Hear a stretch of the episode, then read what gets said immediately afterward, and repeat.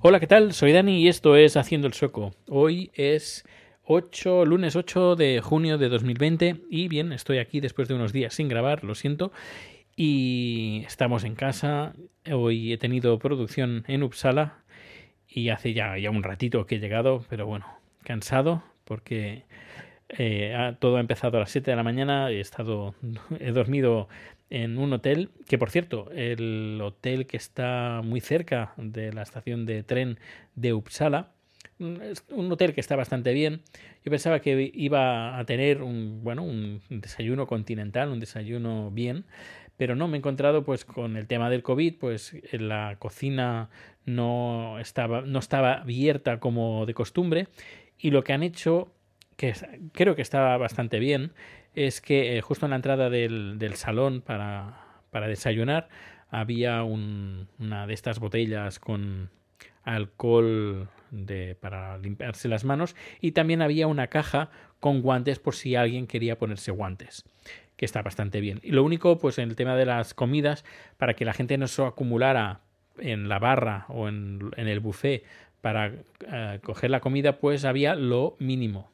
Lo mínimo, pues el café, la leche, lo que sí que, sí que había, pues huevos duros, el, el caviar este sueco, el calle, que el cale, que se le echa al huevo.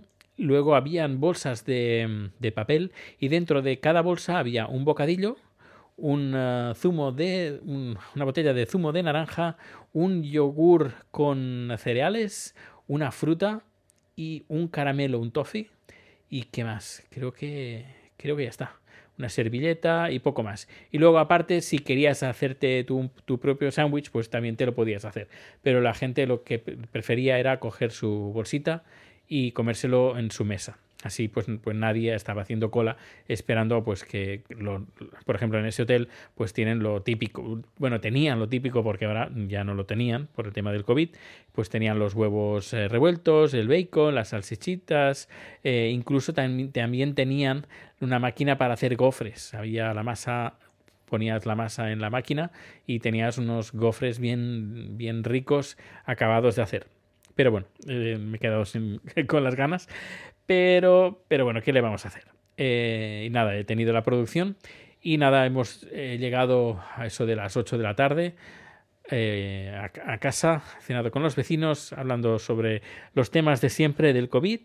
Y, y, bien, y quería comentar pues uno de los bueno uno de los bulos algunos de los bulos que se comentan en periódicos uh, españoles no solo periódicos también he, leído en blogs españoles sobre noticias relacionadas con Suecia pues que no son del todo ajustadas a la realidad eh, y los dos bulos más que más se difunden en España como en otros países también sobre cuando hablan sobre Suecia es una sobre por ejemplo que el el motivo principal, el motivo por el que no se cerró Suecia fue por motivos económicos y eso no es cierto. Eso de forma oficial en ningún momento el gobierno ni el gobierno ni la institución o el organismo que se encarga de llevar el, todo el asunto del COVID en ningún momento han dicho que eh, un motivo o el motivo del no cierre fuera la economía. El motivo que propusieron, que comentaron desde, desde el principio, fue que eh, pusieron en la balanza eh, pues lo que podría eh, suponer pues cerrar y no cerrar. Y entre las, los problemas que ellos pensaron que podía ser eh, perjudi perjudicial para el cierre es de la gente encerrada en casa podría acarrear problemas psicológicos depresiones etcétera etcétera. Uh, suicidios a nivel mental, es decir, a nivel de estar gente encerrada en su casa durante meses.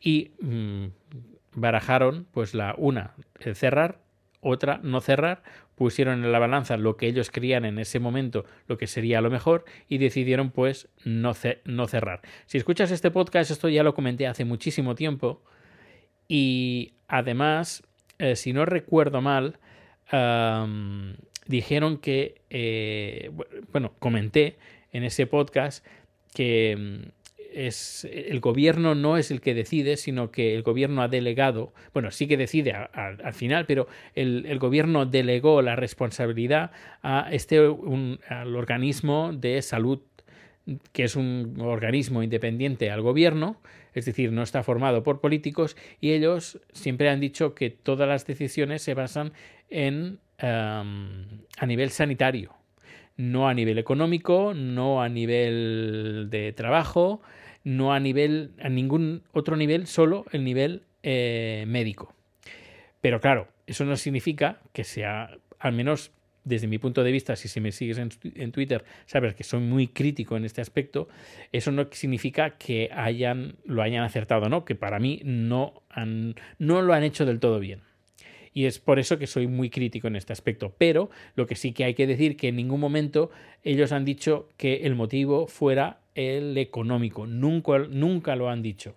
Y claro, a veces pues me choca que haya medios serios incluso eh, no, no, no, todos, porque en algunos, gente que, que, está viviendo aquí, periodistas que conozco, que, mm, que, trabajan en algunos periódicos, sé que me consta que no lo han dicho, pero hay otros que tiran de agencia y hay un periódico inglés, que ahora no recuerdo el nombre, que hace unas semanas lo sugirió en uno de sus artículos, que era, uno, era artículo de opinión además.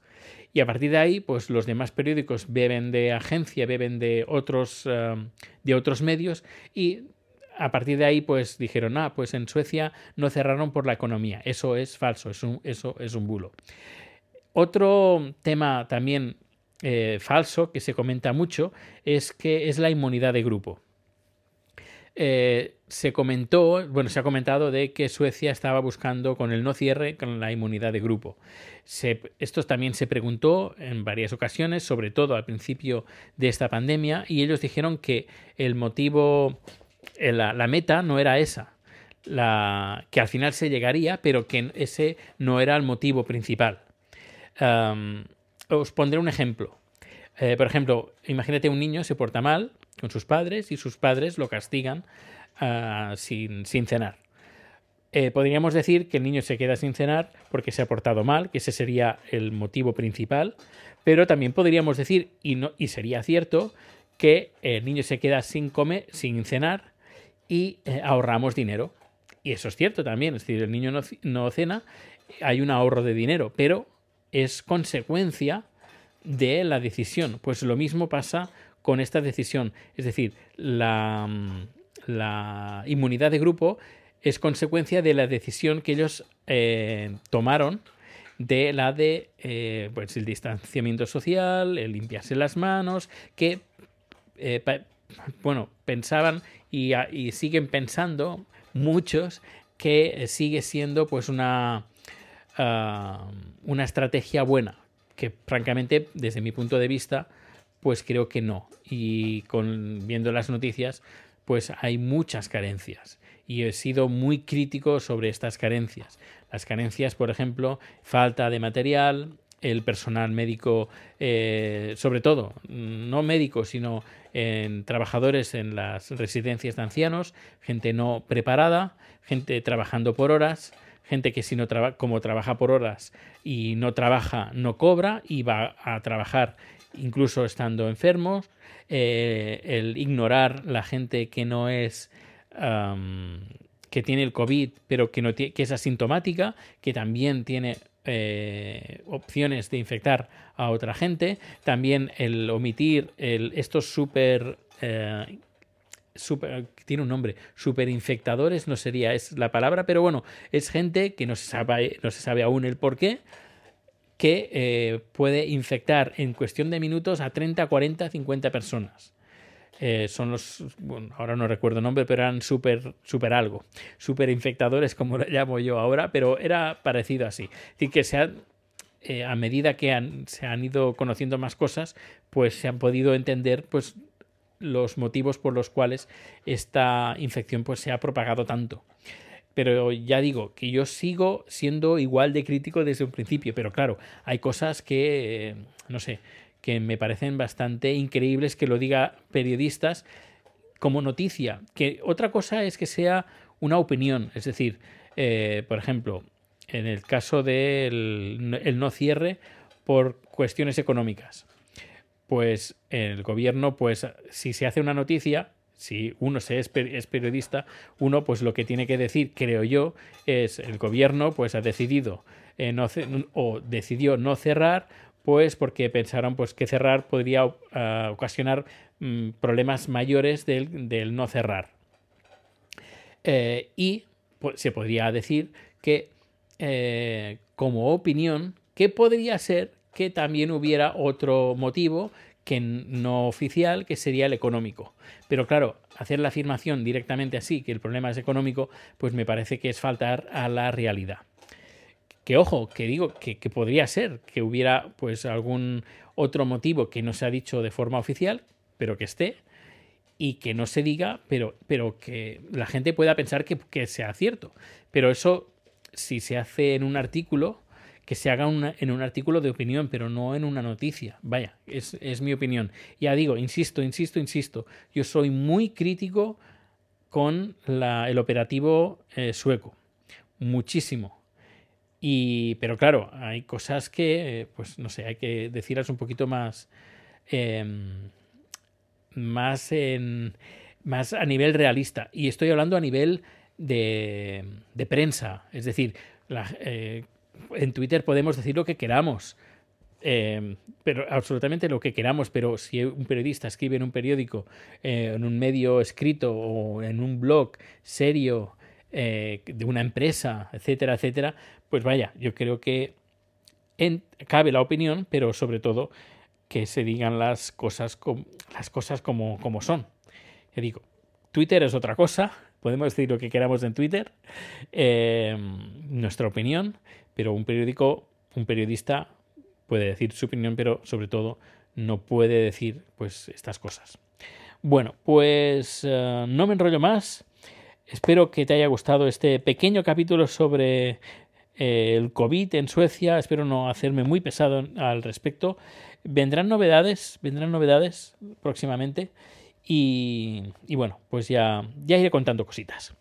Un fuerte abrazo, muchas gracias por el tiempo que has escuchado eh, por el tiempo que le has dedicado a escuchar este podcast. Eh, todos los datos de contacto están en haciendoelsueco.com. Twitter, correo electrónico, todo está ahí. Eh, opiniones, etcétera, etcétera, vídeos, bueno, todo, todo está ahí. Un fuerte abrazo y nos escuchamos bien pronto. Hasta luego.